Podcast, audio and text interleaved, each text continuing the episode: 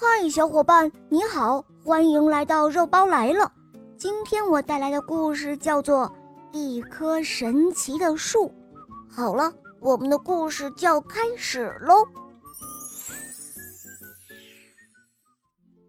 春天来了，树上的小鸟儿们叽叽喳喳的唠叨个不停，好像它们从来没有见过春天似的，又好像春天是被它们。喊醒的，他们的兴奋感染了熊爸爸。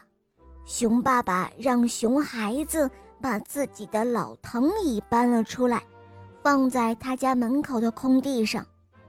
熊爸爸宽厚的身子往藤椅上一坐，藤椅就开始咿咿呀呀地唱起歌来了。去年的冬天，那声音好像很尖锐、很沉闷。可是现在，就像清脆的笑声一样，熊爸爸很爽。他从厚厚的袋子里取出一本诗集，这个时候是很适合朗诵诗歌的。哈哈，很好。哦，爸爸，什么很好啊？熊孩子问。哦，当然是阳光很好啊。熊爸爸回答说。阳光是不错，暖暖的、柔柔的、轻轻的，落在熊爸爸的身上。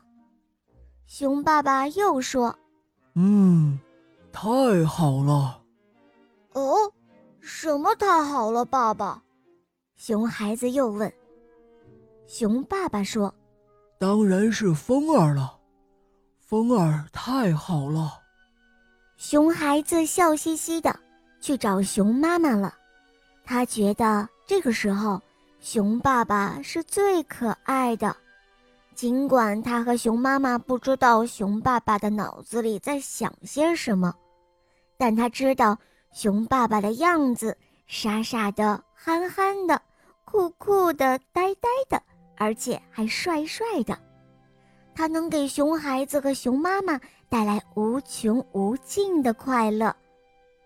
熊爸爸扭动了一下身子，想坐得更加舒服些，可不料，他听到屁股后面嘎巴一声脆响，哇，准是屁股口袋里的钢笔被自己压断了。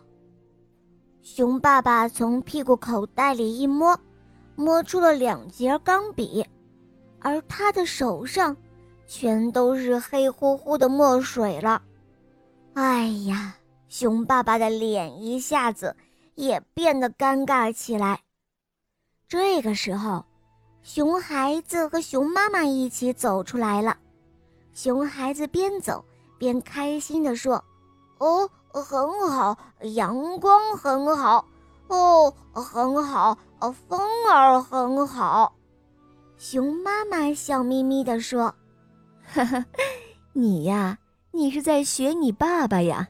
你爸爸可是全世界最有名的诗人哦。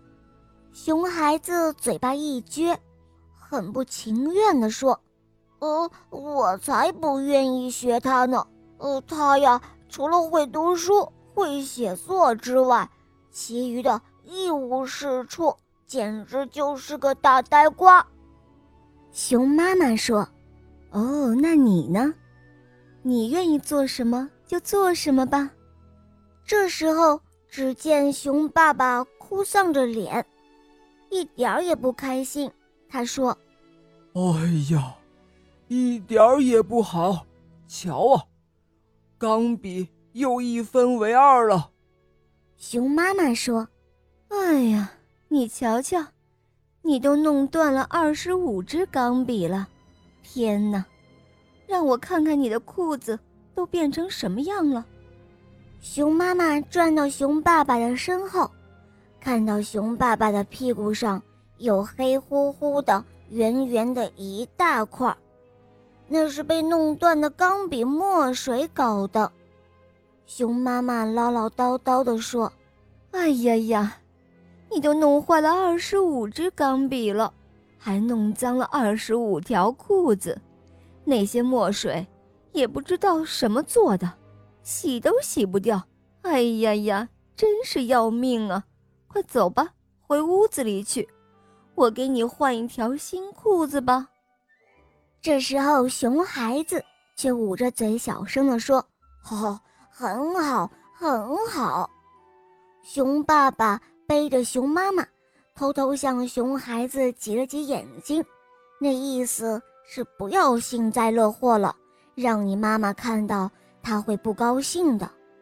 熊孩子当然知道，要是他火上浇油，熊妈妈的头痛病就会犯了。用熊妈妈的话说，这头痛的病啊，就是被他们爷俩给气的。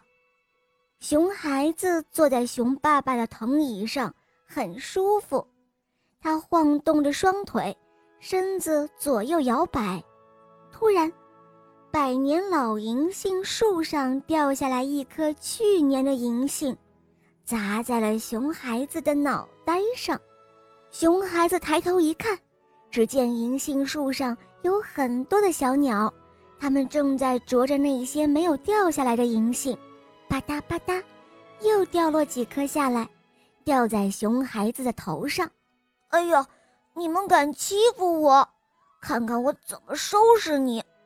熊孩子从地上摸起了一块石头，还没向树上砸去，他的脑袋又挨了一下。哎呦喂！熊孩子觉得自己都快要被气死了。他刚举起手，手腕就被人抓住了。他回头一看，啊，是熊爸爸。熊爸爸对他说道：“哦，算了，他们是怕你把我的藤椅摇坏了。”这才打你的哟！说完，熊爸爸哈哈大笑起来。熊孩子说：“呃，不可能，我还那么小，那么轻，怎么会摇坏你的椅子呢？如果真的坏了，那也是你摇坏的。你听听，椅子都嘎吱嘎吱的响了。”不会的啦，我用藤条每年都会加固哦。好了。你去玩吧，爸爸要读一会儿诗歌了。可是熊孩子却磨磨蹭蹭的，就是不愿意离开，因为啊，他觉得和熊爸爸在一起，一定还会有很多好玩的事情。熊爸爸翘起了二郎腿，打开了一本诗集，他刚要念，吧嗒一下，一颗圆溜溜的东西。从银杏树上掉了下来，正好落在熊爸爸的鞋尖上，然后又咕噜咕噜滚到了熊孩子的脚底下。熊孩子赶紧捡了起来，这个圆溜溜、黑乎乎的东西有鸡蛋那么大。很显然，它不是银杏，但为什么会从银杏树上落下来呢？它又是什么呢？熊孩子问。呃，爸爸，这是什么呀？哦，这肯定是一棵树的种子。至于是什么树，我可就不知道了。熊孩子忙说：“呃，我知道，我知道。”熊孩子飞快地跑回家，从熊爸爸的书架上拿出了那一本厚厚的《植物学大词典》，他很得意。蹲在熊爸爸的身边，飞快地翻开了书。熊爸爸呢，拿着那颗种子，陷入了沉思之中。熊孩子翻完书，很失望地说：“呃，熊爸爸，这书上面没有这样的树种。”哦，那也许它是一棵愿望树的种子呢？哦，什么叫愿望树啊？哦，来来来，我们还是把种子种下吧。当这树长大了，你就知道什么叫愿望树了。孩子，记住，每个人的心里都有一棵美丽无比的愿望树哟。熊孩子可不管这些，他现在想的是赶快把这一粒奇怪的树种子埋在土里，看它到底。能长成什么样子？好了，小伙伴们，这集故事就讲到这儿了。我是你们的好朋友雷霆。